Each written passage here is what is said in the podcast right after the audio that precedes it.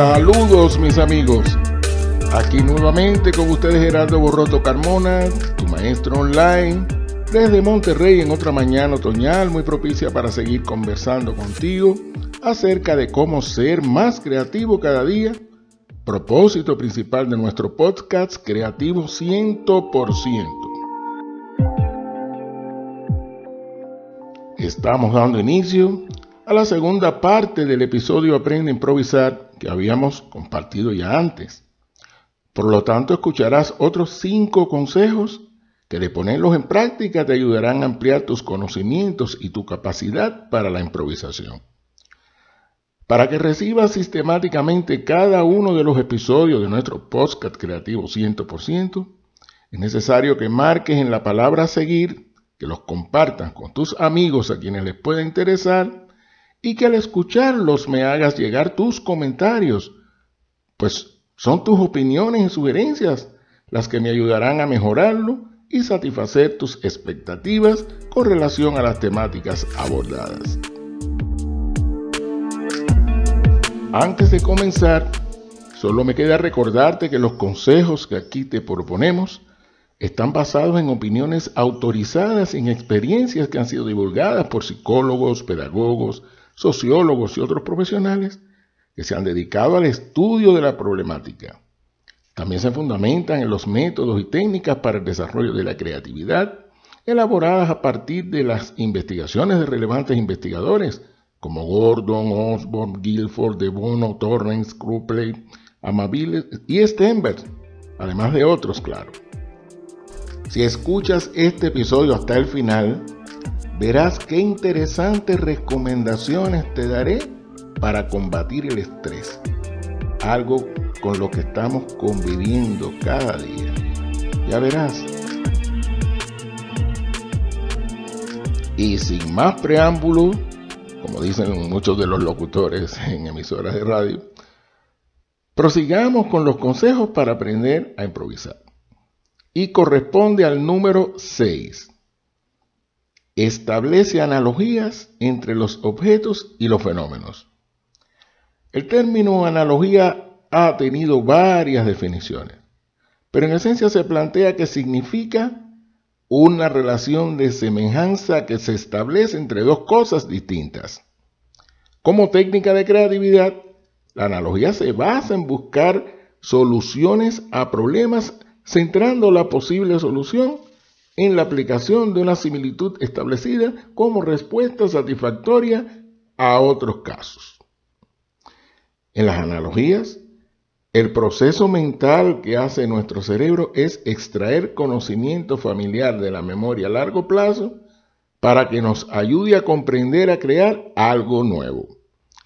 Y a partir de las analogías, surgió a finales de los años 50 la cinética, una técnica de creatividad desarrollada por el inventor y psicólogo William Gordon. Esta es una técnica de creatividad que está fundamentada en diferentes tipos de analogía que de inmediato voy a explicar. Analogía directa es la que establece una relación de semejanza entre dos elementos diferentes, o sea, se basa en buscar todo tipo de comparaciones entre un proceso, objeto o problema y otras realidades semejantes. Muchos de los objetos y los artefactos de los que hoy disfrutamos han sido creados a partir de establecer analogía directa con otros, incluso de la naturaleza. Por ejemplo, Louis Daguerre en 1839 planteó el prototipo de lo que se consideró fue la primera cámara fotográfica de la historia. ¿Y en qué se basó para ello? En el funcionamiento del ojo humano. Por su parte, en 1876, Graham Bell, creador del teléfono, eh, eh, se basó en qué? En la noción de cómo funciona la cadena de huesos del oído interno humano. Otro ejemplo es que desde la creación del primer avión se estableció una analogía directa con la anatomía de las aves. En la creación de los primeros robots hasta los actuales se ha establecido una analogía directa con las actividades que realizamos los seres humanos o con las operaciones y funciones que realizan otras máquinas. Y ahora te pregunto, ¿has creado tú algo estableciendo este tipo de analogía directa con algún objeto o algún problema? Pues inténtalo. A partir de ahora estarás más preparado para la improvisación en sentido general.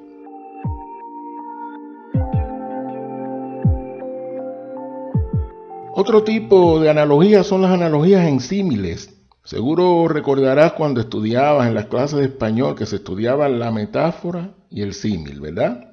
Bueno, pues este tipo de analogías es establecer una relación explícita de semejanza entre los elementos que la componen. Y aquí van algunos ejemplos. Estaba Eracundo como un volcán. Un alcalde es como el presidente de un pueblo. Un sombrero es como un guante para la cabeza. Alas son a pájaros como piernas a un humano. Y así sucesivamente. Ahora mismo intenta crear tus propias analogías de esta manera, es decir, por símiles, y verás que es muy fácil y entretenido.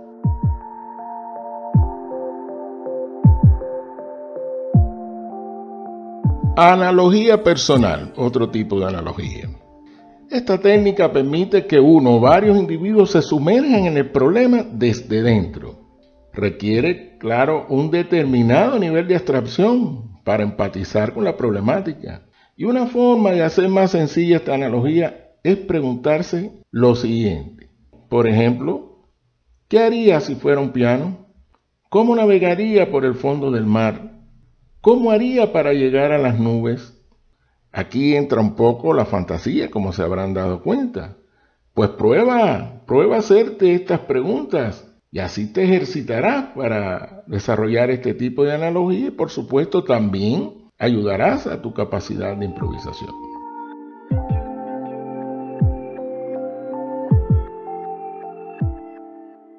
Otro tipo de analogía muy popular y que nos acompaña en nuestro entorno es la analogía simbólica que puede ser una imagen, un sonido, un objeto, una palabra, que represente la clave o el insight de un problema dado, estableciendo relaciones entre las características del símbolo y ese problema a que nos referimos. Algunos ejemplos muy sencillos que seguro les van a traer mucha familiaridad.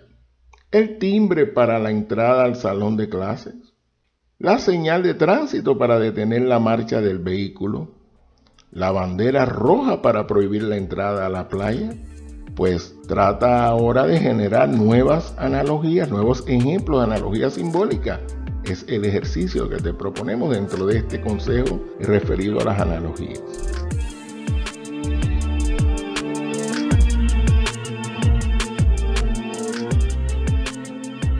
Y otro tipo de analogía es la fantástica, que requiere dejar de lado todo pensamiento racional y lógico. Será necesario dotar a la mente de libertad para poder buscar una solución. Y es que cuando la mente está libre es cuando mejor puede funcionar en este caso.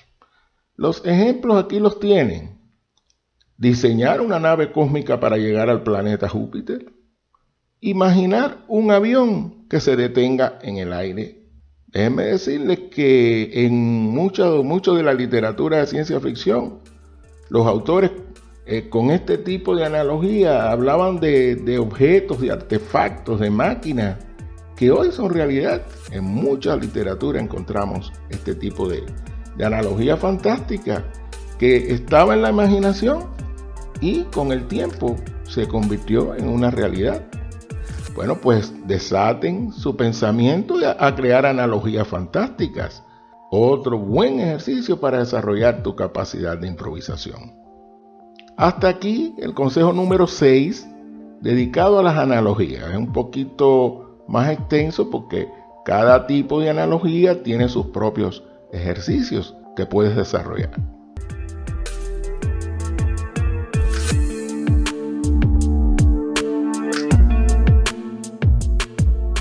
llegamos al consejo 7, que consiste en hacer cambios a los cuentos, novelas, canciones.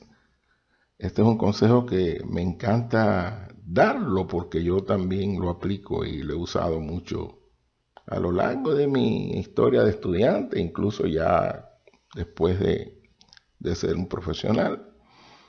Esta es una práctica que puede hasta resultar recreativa y muy divertida, por cierto. Incluso algunos maestros la utilizan como método o recurso didáctico en las clases, en, las escuelas y hasta en las universidades, con el objetivo de estimular la creatividad de sus alumnos. Puede ser en cualquier asignatura según el contenido que se aborde. ¿En qué consiste? Bueno, en ponerle finales diferentes a los cuentos, las novelas u otras producciones literarias. Incluso este recurso lo promueven algunos autores cuando sus obras dejan el final abierto, para que el lector sea quien imagine el final de acuerdo a su gusto. Eso lo hemos visto en novelas, películas, etc. Otra actividad es cambiarle la letra completa a las canciones para adaptar a otros contextos o situaciones, lo que ya hablábamos eh, en el episodio anterior sobre la parodia. Y ahora me viene a la mente un cantante muy famoso en mi país, ha fallecido, cuyo nombre fue Gilberto Noroña, pero su nombre artístico era Carioca, que alcanzó fama internacional con sus ocurrentes parodias, de verdad que es muy, muy popular. Pues adelante, toma un cuento que te guste, una canción, y cámbiale el final o ponle una letra creada por ti a una canción que ya exista para que la adaptes a una situación específica y así también contribuirás a ampliar tu capacidad de improvisar.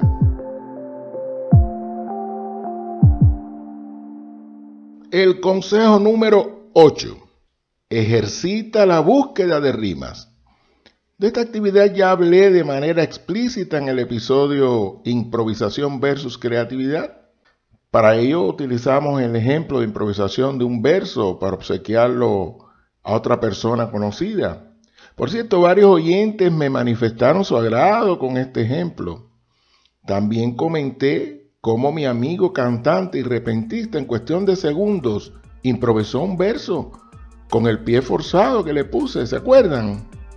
Quien no lo haya visto, pues les invito a visitar el episodio 12 de mi podcast creativo 100%. Esta práctica puede ser individual, pero también de forma grupal.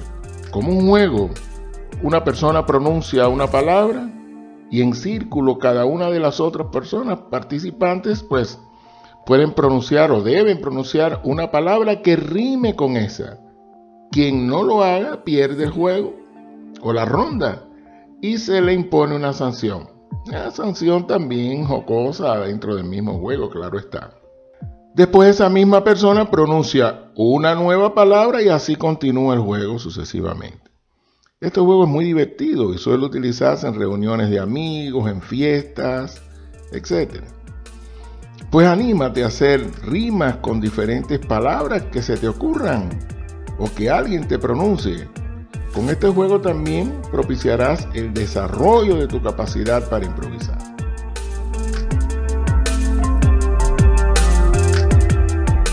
El consejo 9 consiste en proponer usos múltiples a un mismo objeto. Este consejo tiene mucho que ver con un indicador de creatividad que es la germinalidad que se le atribuye a un producto cuando puede realizar múltiples funciones además de la principal para la cual fue diseñado. El ejemplo más cercano lo tenemos en el teléfono móvil inteligente. Ya ven cuántas prestaciones nos proporciona. Está diseñado, por supuesto, para llamar a una persona o recibir una llamada como teléfono que es. Sin embargo, es capaz de tomar y editar fotos y videos, recibir y enviar mensajes por correo, es realizar mediciones, sirve de linterna también para alumbrar cuando estemos en la oscuridad, en fin, tiene toda una serie de, de prestaciones muy valiosas, oír música también, escuchar o crear diferentes sonidos, eh, en fin, muchas prestaciones. Todo esto además de, de su función principal. Pues en este caso se trata de tomar como un patrón cualquier objeto que se te, que veas, que tengas a tu lado, que se te ocurra, ¿ya? Puede ser un bolígrafo, un cenicero, un pisapapel, eh, una villa o cualquier otro. Y comenzar a hacer un listado de funciones diferentes que ese objeto pudiera realizar, además de para la que está diseñado. Intenta listar la mayor cantidad posible de funciones e imagina cómo estas funciones se pudieran materializar en la práctica con este objeto. Es muy, muy, muy útil ese ejercicio para desarrollo en general de tu creatividad y por supuesto para la capacidad de improvisar. Te lo recomiendo.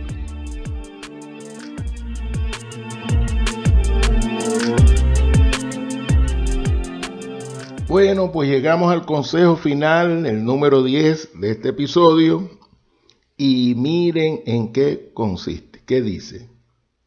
Evita ser presa del estrés.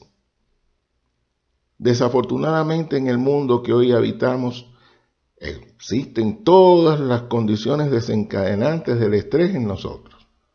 Basta pensar en la agobiante crisis económica, los problemas ambientales, la proliferación de la corrupción en todos los ámbitos, la violencia desmedida, la crisis de valores en los seres humanos, en fin, otras tantas con las que tenemos que convivir.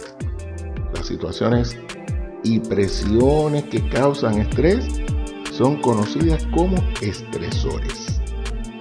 Sin embargo, hay estresores que tienen que ver también con eventos positivos, miren esto, como el casarse, graduarse de una carrera universitaria o de un grado científico, adquirir una nueva casa, recibir un regalo muy deseado, ser ascendido a un nuevo puesto laboral u otros.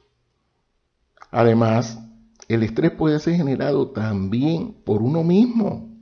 Cuando, por ejemplo, nos encontramos excesivamente preocupados por algo o tenemos malos presentimientos o pensamientos pesimistas. Lo cierto es que en medio de este panorama vale entonces aplicar ese refrán surgido de la sabiduría popular. Al mal tiempo, bueno, ya ustedes saben el final, buena cara. Seguramente ya posees información sobre las negativas consecuencias que tiene el estrés para tu salud y en general para tu subsistencia. La ciencia ha demostrado que cuando estamos estresados, nuestro sistema nervioso responde. ¿De qué forma? Pues liberando una serie de hormonas que pueden llegar a provocar determinados síntomas como ansiedad, depresión, problemas digestivos, dolores de cabeza, tensión, dolor muscular, enfermedad cardíaca, entre muchos otros cuyos detalles puedes consultar en internet o en otras fuentes bibliográficas. Pero si quieres tener un buen desarrollo de tu capacidad de improvisar y en general de tu creatividad mediante la eliminación del estrés, aquí te recomendamos algunas acciones. Ampliar tus relaciones con otras personas. Esta se trata de intentar crear nuevas amistades con quienes conversar y establecer confianza, ya sea cara a cara o de forma virtual, como hoy es muy usual. Es bueno contar con amigos con quienes compartir tus ideas, problemas, éxitos, dudas. Esto a mí me va muy bien porque yo no puedo estar en un lugar donde tenga una persona a mi alrededor y pase un minuto sin que yo establezca algún tipo de conversación o algún tipo de comunicación. Es una cualidad que tengo que y así he podido hacer muchas amistades. Tengo la, satisfacción y la alegría de contar con muchos conocidos y entre ellos pues muchos amigos de verdad. La otra acción es entrar en movimiento. Esta se refiere a la actividad física que juega un papel principal en el manejo del estrés, como son caminar, correr, nadar, hacer ejercicios de todo tipo, y una que me gusta mucho, que es bailar. Eso, hay, hay que propiciarse esos espacios donde realizar estas actividades. Está demostrado que tanto caminar como correr, como nadar, como bailar, pues ayudan mucho, mucho, mucho a desestresarse. Por eso las recomendamos. También otra acción es hacerte una agenda de tu tiempo. Sea, intentar organizar tu tiempo, tanto laboral como libre, para poder realizar otras actividades y con ello pues ayudar también a tu memoria. La otra es la práctica de ejercicios de relajación. El otro día la, la comentábamos también en el episodio anterior. De estos ejercicios, pues, por ejemplo, la respiración profunda y un estado de descanso que activan la respuesta de relajación a tu cuerpo y minimizan, por supuesto, el estrés. Otra acción es ingiere una dieta saludable. Bueno, ya esto es un poquito más difícil, porque los amantes de las carnitas como yo, que no soy regiomontano, pero me gustan mucho las carnes, esto un poco va en contraproducción con esta recomendación o con esta acción. Aquí se plantea que el cuerpo bien nutrido está mejor preparado para enfrentarse al estrés. Por eso es importante realizar un desayuno saludable, reducir la, ingestión de cafeína y de azúcar, añadir fruta fresca y vegetales a nuestra dieta y eliminar el alcohol y la nicotina eh, en caso de los fumadores. Eso son cuestiones que las sabemos, eso aparece en muchas recomendaciones, siempre ha aparecido, pero a veces nos resistimos y no nos queda otra, queridos amigos, si queremos tener una salud buena y eh, un poco luchar o minimizar el estrés, pues debemos aplicarla, sin dudas. Y la otra es pues dormir lo suficiente. Y fíjense que digo lo suficiente, no en exceso, como algunas personas que conozco que, que prácticamente el 60 o 70% de su vida pues se lo van a pasar durmiendo porque duermen demasiado pero también es cierto que sentirse cansado puede incrementar el estrés, que puede ser causado por un pensamiento irracional o por muchas razones. Entonces, hay que mantenerse distante de situaciones de estrés, amigos. No, no les quepa la menor duda. No se puede permitir que influyan estos factores o estos estresores en nuestras vidas. Es lo final que queríamos decir con respecto a, a estos consejos estos últimos cinco consejos de esta segunda parte del episodio Aprende a improvisar, que es el que ya estamos dándole fin. Termino confesándoles que yo también me encuentro en plena lucha contra el estrés. Y por tanto, en el proceso de realización de estas acciones, ya he comenzado a hacer algunas y créanme que me está dando muy buen resultado. Así que se, lo digo no solo con palabras, sino con hechos y les recomiendo que prueben a, a, seguir estos consejos que les va a ir muy bien. Espero con estos 10 consejos haber satisfecho la solicitud de los amables oyentes que me sugirieron abundar de manera más explícita en las actividades de entrenamiento para improvisar y con ello ser cada vez más creativo. Esto se ha convertido en el lema de nuestro podcast. Como siempre, termino recordándoles que si desean obtener una asesoría personalizada durante el proceso de redacción de un artículo científico, un capítulo para un libro o la elaboración de una tesis, ya sea de grado, maestría o doctorado, estoy a su disposición. Solo tienen que comunicarse por mi correo borrotogerardo.gmail.com para ponernos de acuerdo. Si les ha gustado este episodio, les agradecería mucho hacer un clic en seguir para que obtengan los próximos y por esta vía compartir otras experiencias. Y ya saben ustedes con cuánto placer lo hago. Hasta pronto mis amigos.